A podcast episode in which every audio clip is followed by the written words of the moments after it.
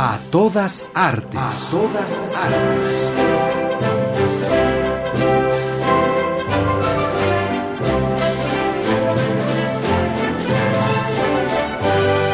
¿Y aquel pequeño árbol? ¿Cuál? Aquel, el más pequeño. Revista Radiofónica del Instituto Nacional de Bellas Artes y Radio Educación.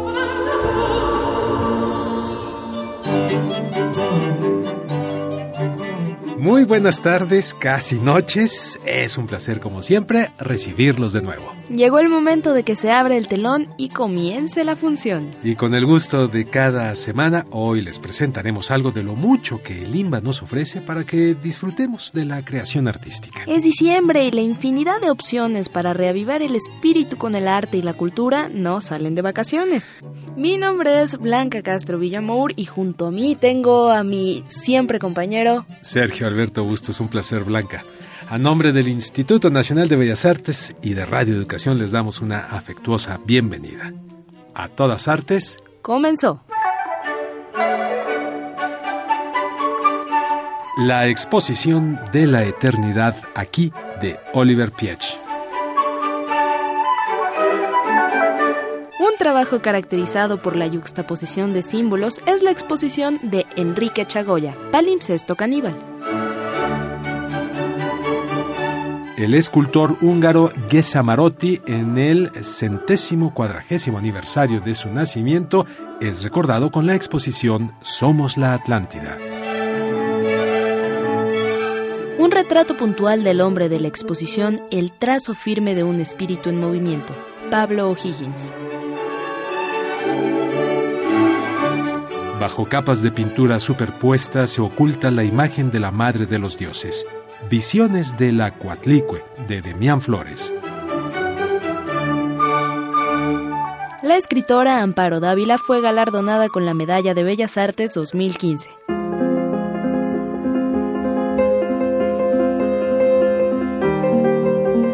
La exposición de la eternidad aquí presenta la obra que el autor ha realizado en los últimos 13 años. Está integrada por cinco piezas en video en las que Oliver Peach aborda temas como la angustia, vida, amor, muerte, desesperación, así como las luchas internas del ser humano.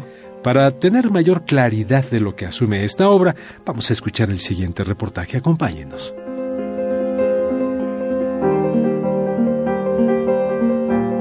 Por primera vez en Latinoamérica llega a México una muestra del artista alemán Oliver Pitch, cuya obra se expone en el Laboratorio de Arte Alameda, de la Eternidad aquí. Es el nombre de la exposición cuya curadora es Marisol Rodríguez. Podemos encontrar cinco piezas del artista Oliver Pitch, que es un artista originario de Múnich que vive en Berlín y que trabaja con la apropiación, es decir, que retoma cientos de fragmentos de películas, de sonido y de found footage y a partir de eso crea algunas piezas que duran de dos minutos a otras que también se pueden ver en la muestra que duran hasta 45 minutos. Entonces la primera pieza que se ve en la muestra eh, es un video en loop de unos cuantos segundos de duración en donde vemos a Marilyn Monroe eh, caracterizada como Rosalind Tober en una película de John Huston. Y la escena que selecciona el artista es el clímax dramático de la película, donde está Rosalind Tober gritando en medio del desierto, eh, gritándole a los hombres que son, unos, que son unas bestias y que solo matando a todos los animales y a toda la gente del mundo serían felices. La sangre y lo sublime. En la siguiente parte de la exposición vemos dos piezas, una que se llama Blood, sangre, y la otra Vicos. ¿Por qué? En Blood vemos eh, selección de distintas, de sangre, sangre en películas. Entonces el artista nos quiere hacer notar aquí que la violencia está en nuestra mente. No, no vemos cortadas, no vemos balazos, no vemos asesinatos, pero vemos la sangre que produce. ¿no? Entonces la pregunta es si el rojo es violento en sí mismo y esa es como la reflexión que provoca la... Y es un chiste, ¿no? También es como, tiene un poco de humor la, la pieza. Eh, frente a ella vemos en una especie de contrapunto Because, que son repeticiones, selección de nubes en distintas películas. Entonces son como una pieza bastante terrenal con esta cuestión de la sangre y la otra que es casi sublime, ¿no? Piezas opuestas. Luego en la última parte de la pieza de la exposición, en la última parte de la exposición vemos dos piezas eh, bastante distintas, usando el mismo recurso, pero estas dos, en estas dos piezas el artista intenta hacer eh, una narrativa como de película a partir de cientos de fragmentos de películas. Entonces hay arcos dramáticos, hay momentos de clímax, hay momentos de calma, eh, hay momentos de humor. Todo esto aplicado, por un lado, a la pieza From Here to Eternity, eh, de aquí a la eternidad, y la otra pieza se llama Tales of Us, eh, Historias sobre nosotros. Oliver Pitch los invito a que vengan a la exposición de Oliver Beach, eh, la primera exposición de Oliver en Latinoamérica y en México, y hasta el 21 de febrero del 2016 en el Laboratorio Arte Alameda. Entrevista a todas artes, Verónica Romero.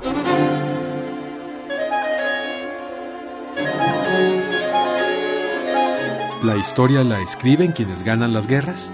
¿Qué tipo de arte existiría si la historia hubiera ocurrido de manera diferente? Un trabajo caracterizado por la yuxtaposición de símbolos provenientes de la mitología precolombina, la iconografía religiosa occidental y la cultura popular norteamericana. Palimpsesto Caníbal de Enrique Chagoya está integrada por grabados, ediciones y códices que constituyen una crítica a la afirmación de que la historia la escriben quienes ganan las guerras. Vamos a escuchar la siguiente entrevista.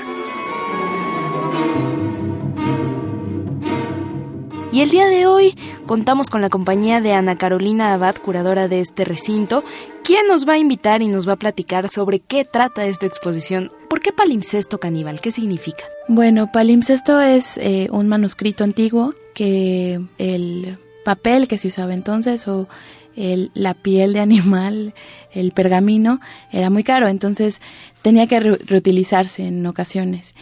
Entonces se podía borrar la tinta y volver a escribir sobre ellos. Y Palimpsesto es justamente uno de estos libros antiguos cuya primer obra ha sido borrada y se reescribe sobre él. Caníbal porque, bueno, Enrique Chagoya es un artista mexicano eh, que está radicado en Estados Unidos desde los años 70 y es muy crítico de cómo eh, la cultura occidental específicamente Estados Unidos y Europa, ha canibalizado otras culturas como África o como América, cómo se aprovecha de ciertos elementos artísticos de esas culturas para llevarlos a, su arte. En específico siempre pone el ejemplo de las señoritas de Aviñón, donde Picasso utiliza máscaras africanas para los rostros de estas señoritas. ¿Qué es lo que pueden encontrar en esta exposición, Ana? Bueno, Enrique Chagoya hace, por un lado, sus obras más eh, importantes son códices, eh, donde la pregunta que lo mueve a hacer estos códices es qué hubiera pasado si eh, los españoles no hubieran conquistado América, si los mexicas hubieran ganado y fuera la cultura predominante. Y entonces en un ejercicio de reescritura de la historia, pensando desde otra perspectiva, él hace una crítica sobre temas de migración, de el choque cultural, de la política del momento. Entonces son códices hechos en papel amate que se leen de derecha a izquierda y que retoman imágenes no solo prehispánicas, sino también de la iconografía religiosa católica y colonial eh, y, sobre todo de la cultura pop actual. Entonces esta mezcla con el objetivo de cambiar los significados de esa iconografía y reflexionar sobre estos temas. Viajas aquí del estallido de color a la parte monocromática, por ejemplo, la parte de Goya. Goya es el uno de los eh, artistas favoritos de Chagoya y que curiosamente comparten parte de su apellido. Y eh, lo que hizo Chagoya fue reproducir los grabados, algunos grabados de las series de los caprichos, desastres de la guerra y los proverbios y conservar la composición, eh, la composición de cada uno de los grabados, el tamaño, los títulos e intervenirlos con elementos contemporáneos. Por ejemplo, uno de los grabados más famosos de Goya, El sueño de la razón produce monstruos, mm. que alrededor de un hombre que duerme hay aves como búhos, pero también hay murciélagos.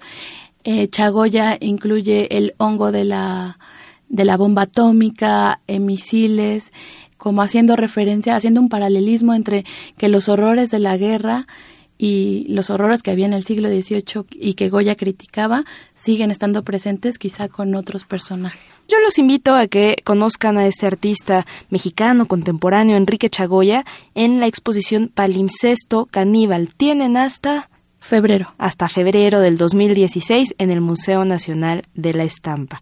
Ana Carolina Abad López, curadora del Museo Nacional de la Estampa, muchísimas gracias por acompañarnos. Gracias a ti. La exposición Somos la Atlántida se inauguró con motivo del 140 aniversario del nacimiento del arquitecto húngaro Gesa Marotti, uno de los artífices del Palacio de Bellas Artes. Dicha muestra forma parte de la exposición de sitio Los Proyectos del Palacio, ubicada en el Museo Nacional de Arquitectura del Palacio de Mármol. Reúne fotografías, bocetos, dibujos, proyectos, maquetas y otros documentos que dan cuenta de la participación del arquitecto no solamente en la edificación del Palacio de Bellas Artes, sino también en más de 40 grandes construcciones en diversas partes del mundo. Conozcamos en el siguiente reportaje los detalles de esta interesante exposición.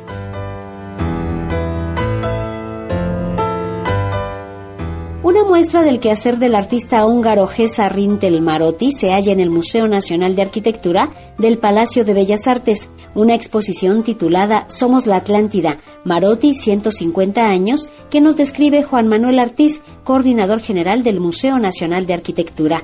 Tiene imágenes muy bonitas que nos mandaron desde Budapest en archivos digitales y que las imprimimos aquí. Allá, allá hubo una una curadora, la señorita Piroska Ax, que fue la que le seleccionó el material en, diversos museos de Budapest para luego mandarlos en archivo digital y que nosotros pudiéramos imprimirlos.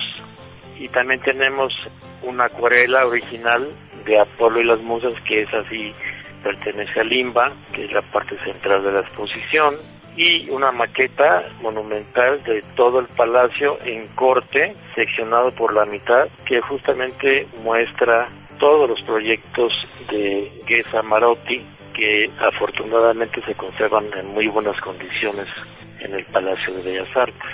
El artista de la primera parte del siglo XX que logró éxitos internacionales. Muy diferente a lo que uno se imagina de un arquitecto diseñador y la embajada de Hungría encabezada por el señor embajador Pal Varga Koritar y su muy entusiasta cónsul Arpad David Deak nos trajeron esta la idea de esta exposición aproximadamente hace unos ocho meses y tanto su vuestro servidor como nuestra directora la arquitecta Dolores Martínez nos entusiasmamos mucho para para montarla cosa que se logró apenas ahora el 2 de diciembre pasado. Y esta exposición la vamos a tener hasta el 10 de abril del próximo año 2016. La invitación.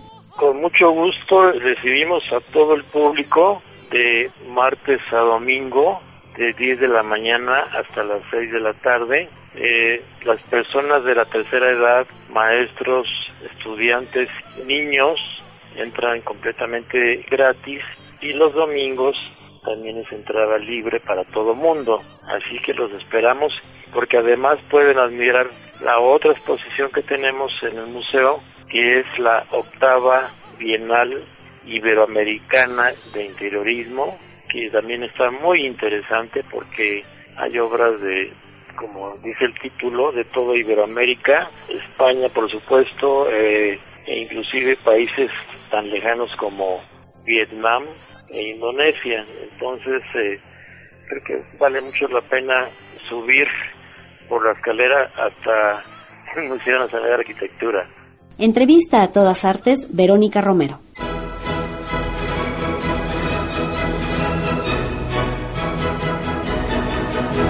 Les reiteramos, amigos Radio Escuchas, que sus opiniones nos enriquecen y nos aportan para ser mejores. Queremos saber qué piensan. Contáctenos por medio de nuestras redes sociales. En Facebook y Twitter nos encuentran como A Todas Artes.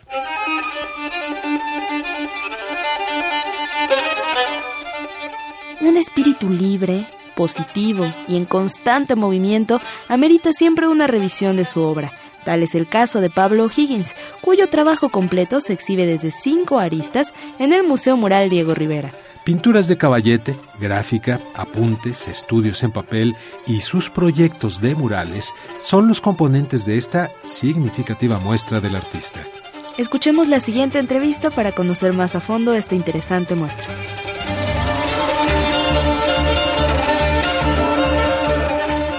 Vamos a platicar con Danae Pedrosa, ella es encargada de contenidos y difusión del Museo Mural Diego Rivera.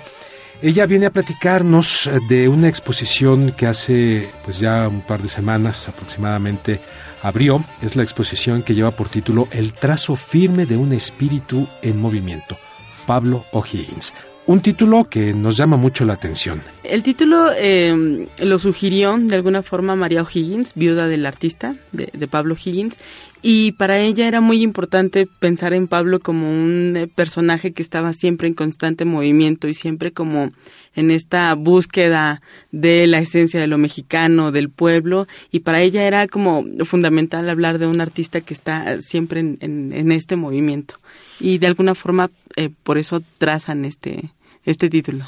¿Cuántas obras vamos a ver? ¿Qué, técnicas están expuestas? En fin. Esta es una exposición que tiene 126 obras. Hay grabados, hay pintura y sobre todo hay proyectos de murales que Pablo Higgins hizo eh, y que se van a ver por primera vez. Eh, se conocen las obras eh, terminadas, pero estos bocetos, estos estudios previos, poco se han visto y bueno, es una oportunidad para que el público pueda apreciar también como el trabajo previo del artista antes de llegar a la, a la obra final. Un tema que le gustara abordar a Pablo Higgins y que podemos encontrar en la exposición. Se nota mucho como el interés por el, el pueblo, sobre todo eh, por el trabajo, no solo en México, sino en, indistintamente, pero le interesa mucho como las actividades a las que se dedican eh, los hombres o las mujeres, como eh, el quehacer cotidiano. cotidiano. Y eso se nota mucho, además del paisaje, que también le interesa y que se nota cuando eh, pues representa en sus piezas paisajes de Nuevo León, o eh, paisajes de Oaxaca o algunos otros estados. De Pablo Higgins, em, ¿a quién podríamos mencionar como, como contemporáneo de él y hayan intercambiado experiencias y las hayan expresado en su arte? Eh, fue muy amigo de Leopoldo Méndez y juntos estuvieron en el taller de, de gráfica, eh, siempre estuvieron muy, muy relacionados. Y sobre todo eh, Pablo tuvo una, eh, un gran vínculo con Diego Rivera, el propio Diego es quien lo invita en 1924 a venir a México y lo integra a su equipo de, de, artistas, juntos, bueno, eh, Pablo eh, se convierte en asistente para los murales en la Secretaría de Educación Pública, eh, para los murales que, Diego pintó en Chapingo, y Diego lo tenía en muy alta estima y decía el propio Diego que si tuviera un hijo quería que fuera como Pablo. ¿De dónde viene Pablo Higgins? Él nace en Salt Lake City, en Estados Unidos, en 1904. Y su historia, su historia es muy interesante porque tiene mucho contacto con la comunidad mexicana en Estados Unidos, hace un muy buen amigo la Escuela de Artes en, en California y eh, este amigo lo invita a Guaymas. Eh, a través de una revista, eh, Pablo Higgins conoce el trabajo de Diego Rivera, le escribe una carta mostrándole su admiración y Diego en respuesta lo invita a México, a la Ciudad de México y a partir de ese momento pues empieza la carrera como muralista de Pablo Higgins abrieron el 10 de diciembre y están hasta finales de marzo, ¿verdad? Sí, así es, hasta el 27, de, marzo. ¿Dónde podemos encontrar este, este museo? ¿En qué horarios? El Museo Mural Diego Rivera está muy cerca del Metro Hidalgo. Estamos también a un costado de la Alameda Central. Y nuestros horarios son de martes a domingo, de 10 de la mañana a 6 de la tarde. Danae Pedrosa, encargada de contenidos y difusión del Museo Mural Diego Rivera. Muchísimas gracias por tu invitación, por tus palabras y por allá nos vemos. Muchas gracias. Gracias a ti.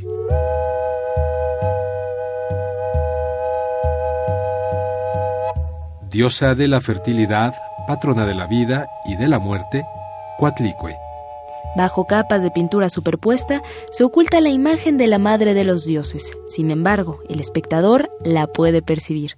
Su esencia se manifiesta pese al enmascaramiento. El discurso pictórico de Demián Flores es una alegoría de una identidad vinculada a una fuerza tan cautivadora como perturbadora. En el siguiente reportaje escucharemos más detalles de esta interesante exposición.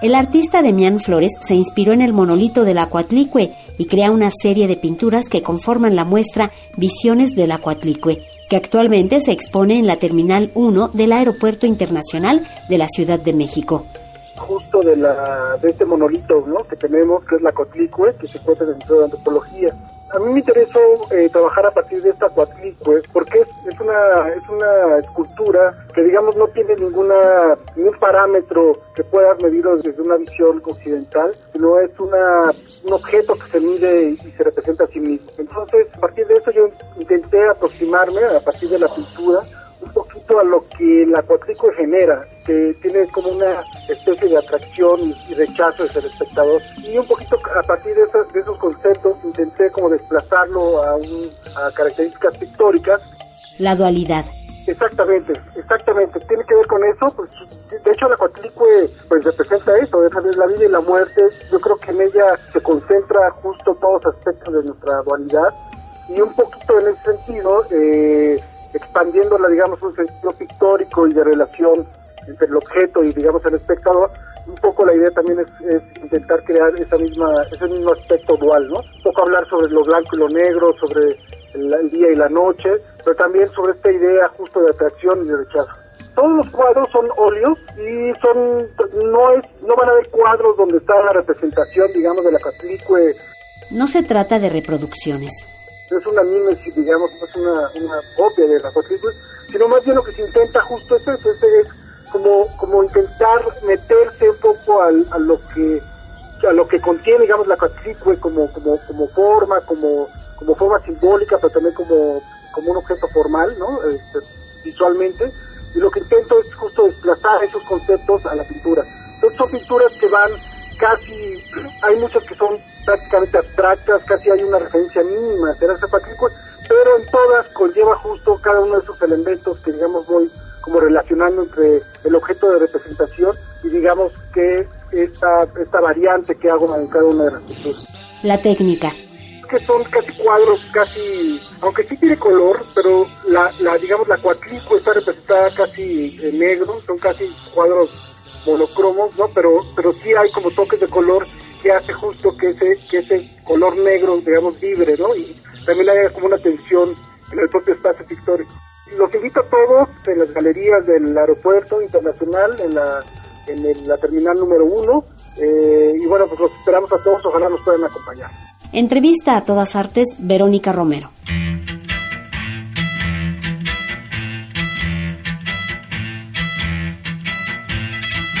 El género del cuento fantástico tiene un merecido lugar en las letras mexicanas gracias al talento y a la desbordada imaginación de la escritora zacatecana Amparo Dávila. La escritora, quien recibió la Medalla de Bellas Artes 2015 por parte del Instituto Nacional de Bellas Artes, gracias a su trayectoria literaria y la vigencia de su obra.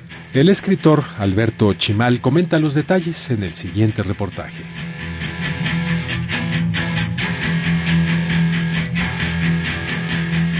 Esta semana la maestra Amparo Dávila recibió la Medalla Bellas Artes, una de las grandes escritoras mexicanas del siglo XX que se hizo merecedora del máximo reconocimiento. Así lo comenta el también escritor Alberto Chimal. Ya era justo que le dieran la medalla de Bellas Artes a Amparo Dávila. Me parece que su lugar es, por una parte, como una de las grandes escritoras mexicanas del siglo XX, por el otro, como la decana, diría yo, de una narrativa que utiliza la imaginación fantástica, que utiliza lo sobrenatural, lo extraño, lo misterioso, para referirse a la condición humana y particularmente a la condición de las mujeres de una manera muy penetrante y muy reveladora al mismo tiempo que muy enigmática. La carrera de Amparo Dávila no es una carrera extensa en el sentido de que se puede ver que consta de unos pocos libros, eh, Tiempo destrozado, música concreta y árboles petrificados, que se publicaron hace algunas décadas. Después de eso no ha vuelto a publicar más que un par de cuentos sueltos que se agregan a la edición de sus cuentos completos. Es una obra breve en la cual además hay unos pocos volúmenes de poesía, es muy pequeña. La fascinación por la obra de Amparo Dávila. sino también cómo esa fascinación ha ido creciendo con el tiempo. Hace 30 años, Amparo Dávila no era una, autora desconocida de ninguna forma, pero sí era un poco más de culto, como para especialistas. Y ahora creo que se está dando a conocer de una manera mucho más pronunciada y sobre todo entre la gente joven. Es muy importante la forma en la cual observa el carácter de las mujeres y en el cual de alguna manera siempre se preocupa por revelar las dificultades de la vida de las mujeres, pues en sociedades como la que le tocó a ella habitar, que es en muy buena medida la sociedad mexicana en la que vivimos todavía, sin que su posición haya sido nunca militante, ni tampoco su obra, digamos, de corte sociológico testimonial, sí hace un examen, una representación de eh, pues de las dificultades que se tienen en un entorno machista, en un entorno cerrado para las mujeres. Amparo Dávila y los jóvenes. En años recientes se le ha dado a conocer mucho, se ha, se ha hablado cada vez más de la obra de Amparo Dávila, se le ha leído, constantemente se buscan sus cuentos, digamos, más famosos como El huésped, como Moisés y Gaspar, como Alta Cocina, que son solo una muestra, además son solo un, un, botón de muestra de una obra que es, digamos, escasa en títulos, pero, pero abundante también. Y eso quiere decir, me parece, que Amparo Dávila está sobreviviendo de una manera muy, muy venturosa y muy potente al tiempo en el cual comenzó a escribir. O sea, hay autores que se quedan nada más como de la coyuntura, que se quedan nada más como en el momento en el que escribieron y que dejan de tener sentido cuando pasan los acontecimientos a los cuales se refirieron. Y con Dávila no está pasando eso. Yo creo que ella va a ser pues, una de nuestras autoras auténticamente clásicas. Entrevista a todas artes, Verónica Romero. Estimados radioescuchas, esta emisión de A Todas Artes ha llegado a su fin. Los esperamos la próxima semana, un día antes de Navidad, para conocer más actividades artísticas y culturales de esta época de sembrinas. Fue un gusto, como siempre, haberlos acompañado en este recorrido de distintas actividades que el Instituto Nacional de Bellas Artes prepara día con día para todos nosotros. No olviden consultar la cartelera de Limba, en donde podrán encontrar más actividades específicas en www.bellasartes.gov.mx. Que tengan una excelente noche y un delicioso fin de semana. Se despiden de ustedes Blanca Castro Villamour y Sergio Alberto Bustos. Hasta, la, próxima. Participamos en este programa reportajes Verónica Romero, coordinación y asistencia Ana Monroy, Pro Tools Alejandro Ramírez, en una producción de Anabela Solano.